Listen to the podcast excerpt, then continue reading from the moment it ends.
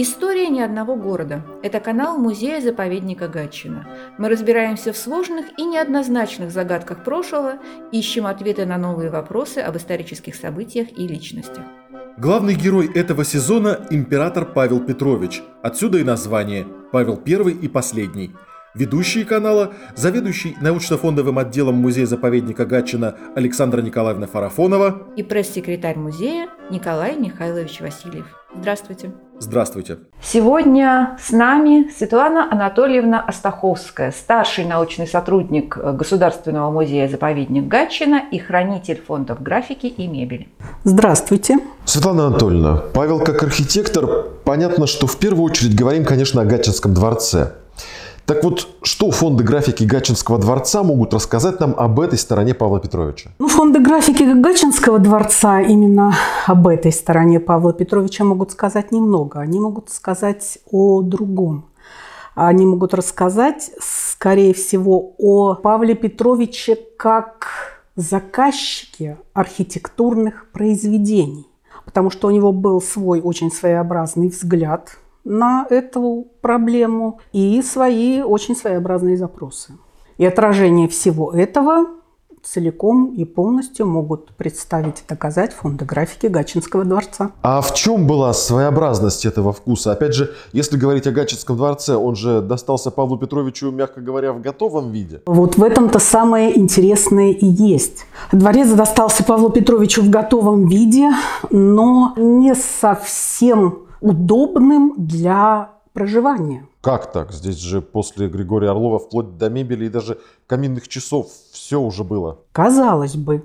Дело в том, что, как вы все прекрасно знаете, дворец был построен итальянским архитектором с итальянскими же идеями. То есть это была прекрасная загородная вилла, выстроенная в прекрасном ландшафте, по всем правилам итальянской архитектуры, с открытыми лоджиями, с балконами, со сквозными проходами, что совершенно не вяжется с нашими чудесными сквозняками, с нашим великолепным климатом, дождями, ветрами и всеми прочими чудесами. Есть и еще один нюанс, который Ринальди, архитектор Гачинского дворца, в нашем дворце и применил. Дело в том, что в России второй половины века существовало два типа отделки помещений, жилых помещений.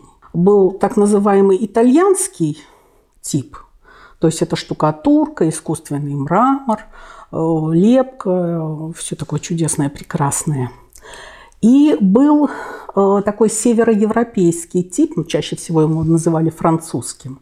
Это как раз были деревянные панели стенные, либо полностью украшенные резьбой, либо панели в сочетании с шпалерами, что также в Гачинском дворце вполне присутствовало. Светлана Анатольевна, вот вы упомянули о том, что Павел Петрович выступал, конечно, в большей степени в роли заказчика.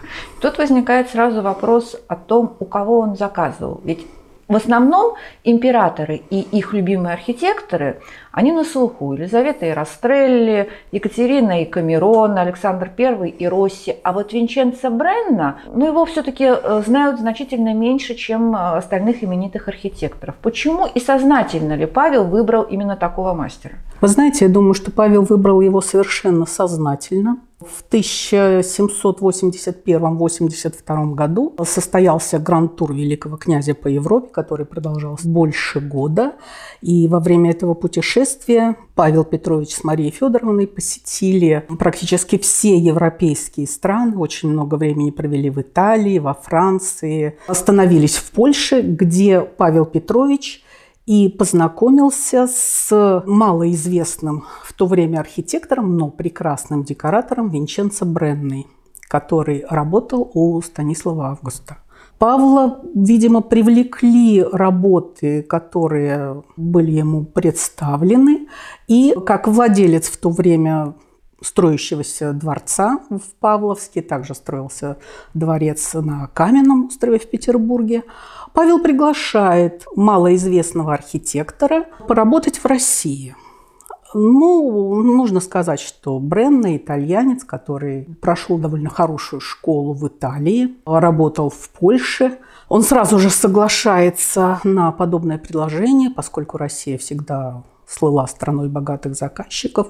Он приезжает в Россию, причем приезжает не один, он э, берет с собой братьев Лабенских, один из которых работает с ним на всех заказах и потом становится хранителем императорского Эрмитажа.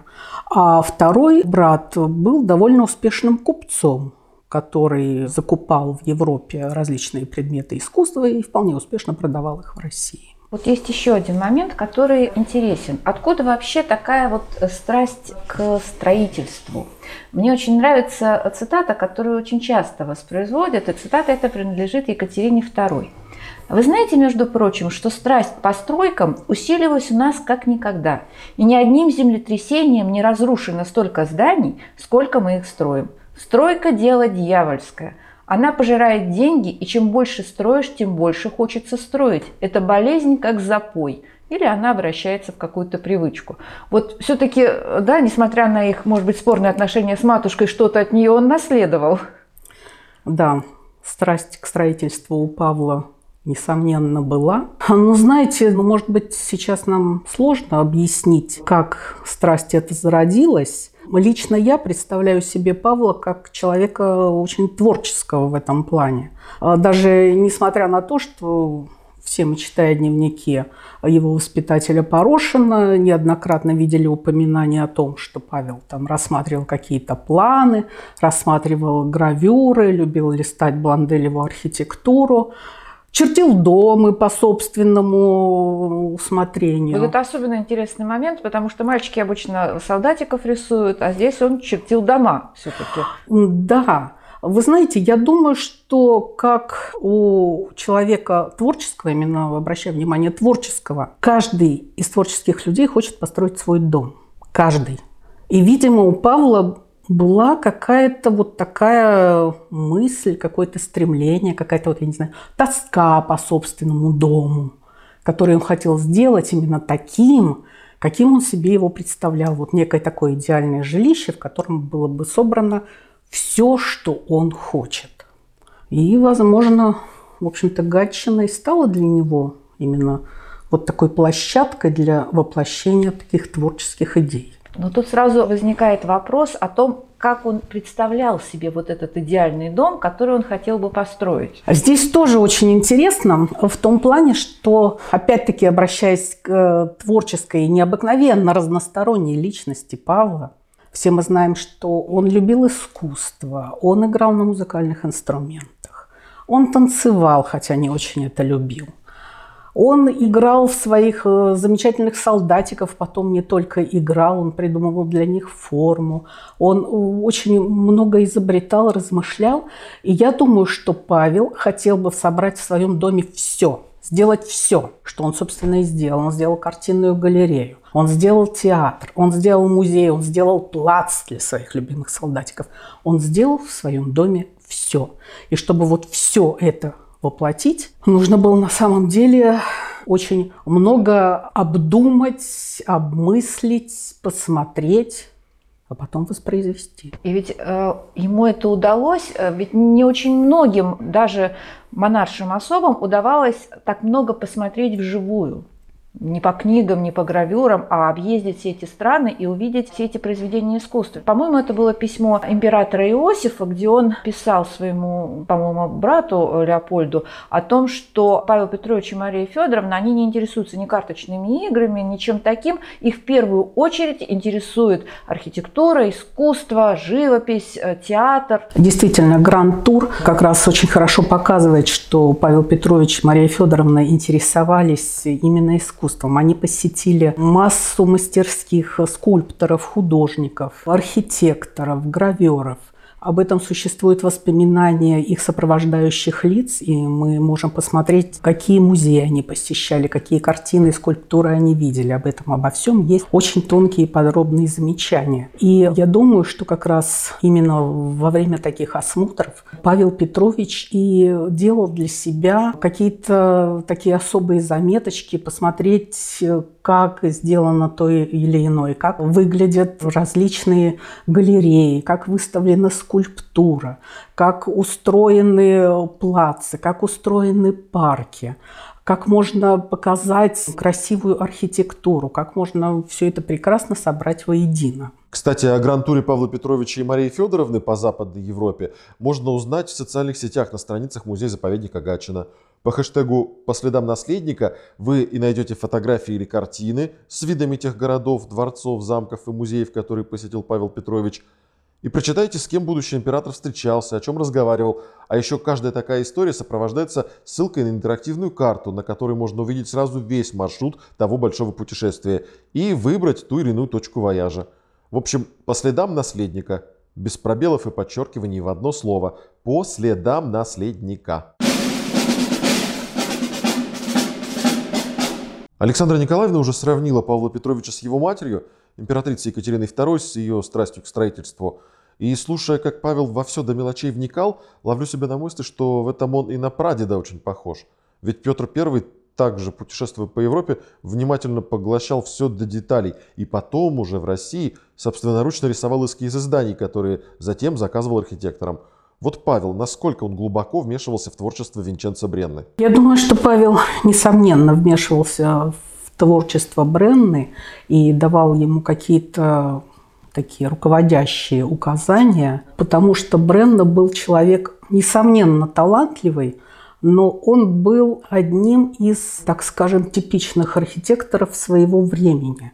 Не будем забывать о том, что весь XVIII век – это, собственно говоря, существовала некая типовая архитектура. Существовали образцовые проекты, по которым возводились жилые здания, дворцы, церкви, различные общественные сооружения.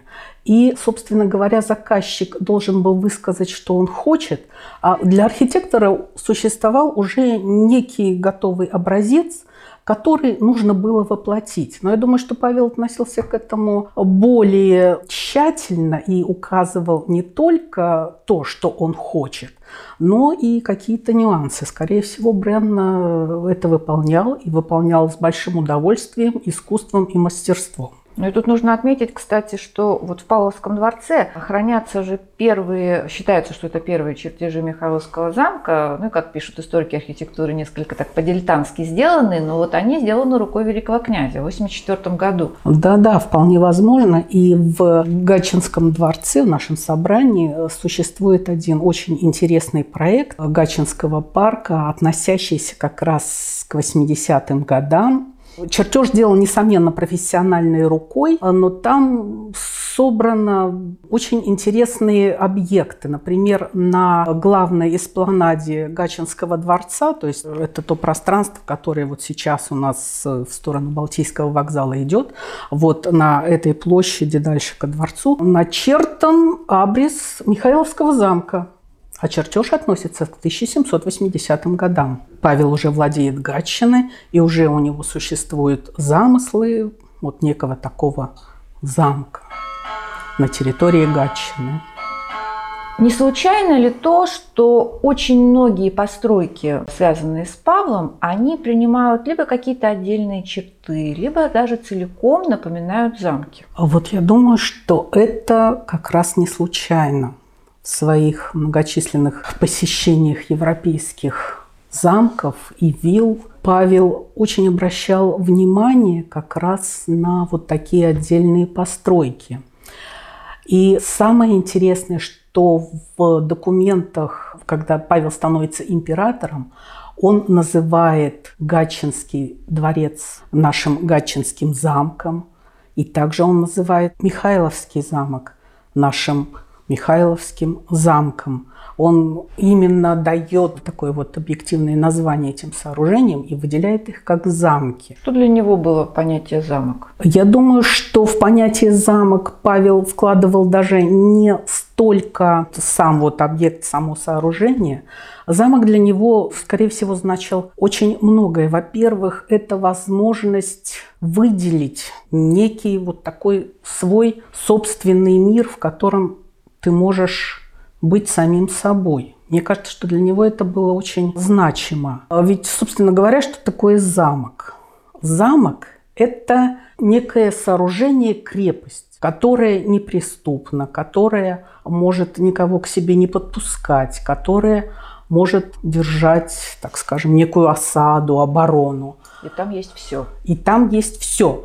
И причем самое интересное, что замок, да, это действительно такое совершенно самодостаточное сооружение, единое сооружение. Это не комплекс, это не крепость. Это именно одно сооружение, крепость с внутренним двором. Хочу обратить ваше внимание, а у нас в Гатчинском дворце, если так посмотреть, в общем и целом целых три внутренних двора.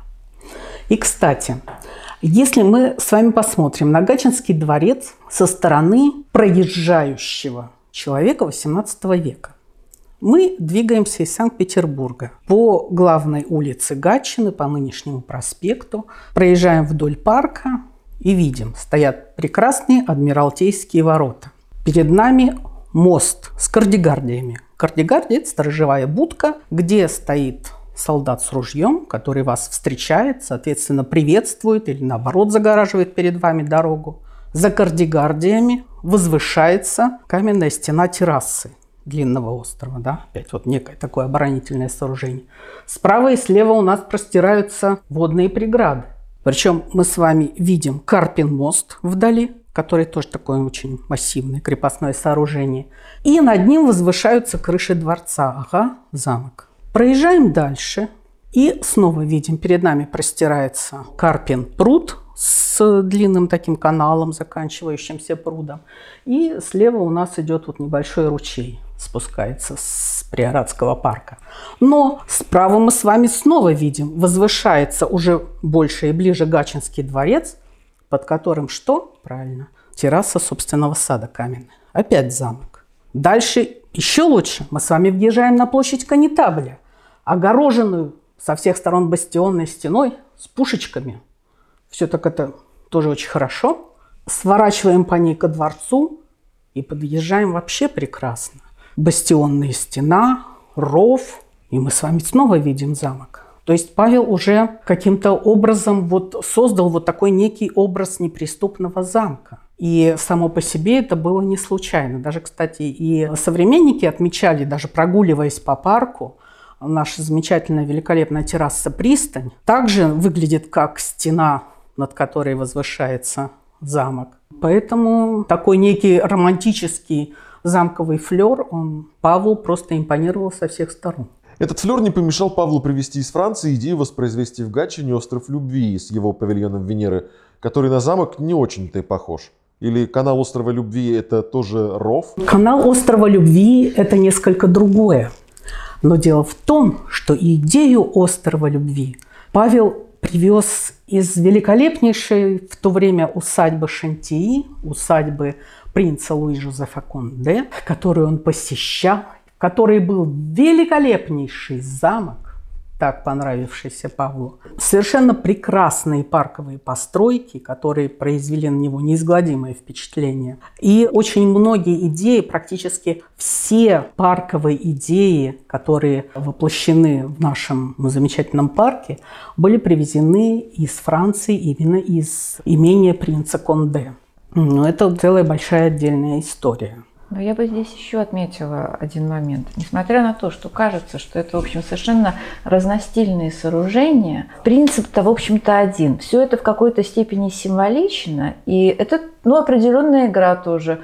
Понятно, что в XVIII веке уже не требовалось замков как таковых. Но это вот некий образ императора-рыцаря, великого князя-рыцаря.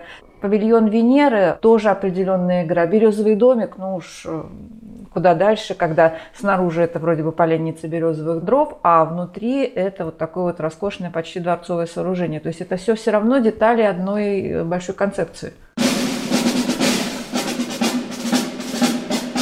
При всей своей внешней строгости и вот этой каменной сдержанности, внутри-то Гатчинский дворец трудами Бренны становится невероятно роскошным, чего Ринальди, скорее всего, не планировал. Я думаю, это связано с другой игрой Павла. Это была уже такая некая имперская идея. Причем вся эта роскошь воплощена не в обилии золота и богатств, как мы с вами можем видеть, например, в Царскосельском дворце Елизаветинского, Екатерининского времени. А это была именно вот роскошь, причем я бы сказала, что это в чистом виде роскошь французского двора. Это было французское изящное рококо, где между собой переплетается все, все произведения искусства, связанные воедино. Это и архитектура, это и живопись, это и произведения ткацкого искусства, это и великолепная мебель. То есть именно не богатство, это именно роскошь. Причем роскошь не бьющая по глазам, а роскошь, которая доставляет нам удовольствие, которая доставляет нам наслаждение. И здесь опять-таки я думаю, что мы можем говорить о Павле как о человеке творческом, о человеке, который любит искусство. И э, я думаю, что все эти прекрасные интерьеры, созданные Бренной, уже когда Павел становится императором, у него появляется возможность тратить на свою резиденцию больше средств. И Бренна все это воплощает с указания своего высшего покровителя. Это все было сделано не случайно. Получается, что Павлу Петровичу на протяжении его жизни, вот ему лично, да, принадлежали сначала Каменноостровский дворец, потом э, Екатерина подарила ему и супруге село Павловское, где они начали строить Павловск, э, тот же крепость Мариенталь, потом Гатчина, ну и в конце Михайловский замок. Это личные, скажем так, резиденции. А что Павел и занимался ли он городским строительством? Вы знаете, Павел как император не успел заняться городским строительством. Он только начал воплощать свои идеи, став императором, и фактически первым воплощенным замыслом становится Михайловский замок с прилегающей территорией. Это если мы говорим о городских постройках. Э, кстати, я еще хочу добавить, что одним из учеников Бренны становится Карл Росси – который, как мы все прекрасно знаем, при Александре I создал несколько великолепнейших шедевров городской застройки. И именно вот начало работы Росси, вот весь этот воплощение всех этих замыслов, развитие всех этих архитектурных перспектив, создание этих архитектурных концепций Росси получает при строительстве Михайловского замка. И, собственно говоря, вот вся идея комплекса Михайловского замка, она также была привезена из Шантии. Это опять-таки французские идеи градостроительства. Так что можно сказать, что именно при Павле I зарождаются вот эти прекрасные идеи, которые были воплощены в петербургских ансамблях эпохи ампира, эпохи Александровского ампира. А в Гатчине он не попытался что-то вот, да, вот по, поскольку он здесь фактически обкатывал те идеи, которые впоследствии развивал, не попытался ли он здесь на примере города что-то вот построить? На примере города он пытался, было сделано несколько шагов, из которых до настоящего времени в полной своей идее, в полной концепции у нас осталась только площадь Канитабля, прилегающая ко дворцу. Это также взятое из э, Шантии. При Павле начинает строиться и комплекс казарм и такого некоего крепостного городка Ингербурга на въезде в Гатчину, от которого тоже до сих пор у нас осталось несколько объектов в немного перестроенном виде. То есть это были такие, скажем, ключевые точки, обозначающие въезд в императорскую резиденцию. Ингербург стал таким въездом со стороны Петербурга. Площадь Канитабля встречала въезжающих с южных границ. Это было Динабургское шоссе, связывающее столицу с южными странами, с южными э, округами. И в сторону Красного села также начал строиться некий такой ансамбль, не получивший воплощение, существующий только, опять-таки, в чертежах, в такой бумажной архитектуре. Это также должен был быть большой комплекс Екатеринвердерских казарм, уже в непосредственной близости ко дворцу. И еще один забытый многими комплекс, который также практически не получил осуществления, это был комплекс монастыря святого Харлампия проект которого осуществлялся архитектором Захаровым. Даже было начато строительство, но, к сожалению, все это осталось только в чертежах и только на планах из нашего собрания. Ну, впрочем, такая же судьба постигла и холодную ванну в Гачинском парке, и амфитеатр, и львиный мост. К сожалению, да, со смертью императора, с его безвременной гибелью, очень многие проекты, очень многие замыслы были остановлены не только в Гатчине, но и в Петербурге. Не всем идеям удалось воплотиться, но они все остались в проектах. Они все остались в чертежах, их можно посмотреть, изучить, домыслить и, собственно говоря, создать некое такое представление об императоре, как о человеке, кое-что смыслящем в архитектуре. То, с чего мы начали, что э, человек действительно творческий, обязательно хочет построить себе дом. Но дом – это всегда выражение. Когда ты приходишь к кому-то в гости, ты по интерьеру в какой-то степени можешь понять, какой человек перед тобой. Вот глядя на дворцы, на замки, которые принадлежали Павлу Петровичу, как его можно характеризовать именно как человека? Фигура Павла представляется совершенно неоднозначной. А, наверное, к большому сожалению, как раз все Павловские дворцы и Павловские замки каким-то образом характеризуют его как человека замкнутого, отделенного от всего мира, старающегося жить вот в себе, как-то в своем мире. Но на самом деле, войдя внутрь и посмотрев на все, да, даже тот же Павловск, который считался, собственно говоря, вотчиной Марии Федоровны, Гатчинский дворец с его прекрасными интерьерами, с его замечательными коллекциями, Михайловский замок, который Павел тоже уже полностью создавал под себя и по своему вкусу, по своим замыслам. Наверное, уже перед нами открывается человек совершенно другой страны. Мы видим его стремление к прекрасному – мы видим его стремление не просто к порядку, а к некой стройной системе. То есть это был человек довольно систематический. У него все было красиво, правильно и нужно. У него не было ничего лишнего, хотя, собственно говоря, матушка очень часто его упрекала в том, что он строит то, что не нужно – очень много лишнего делает. Но Павел делал то, что было нужно ему. Если ему нужен был музей, так скажем, он делал себе музей. Если ему нужна была конюшня, он делал себе конюшню, причем не просто конюшню, а конюшню как нужно, со всеми службами, которые необходимы, со всеми зданиями, которые должны к ней принадлежать. То есть он был человек очень правильный я бы сказал, человек, который знал, что он хочет. С одной стороны. А с другой стороны, вот возвращаясь к тому же Порошину, он все время спешил и торопился.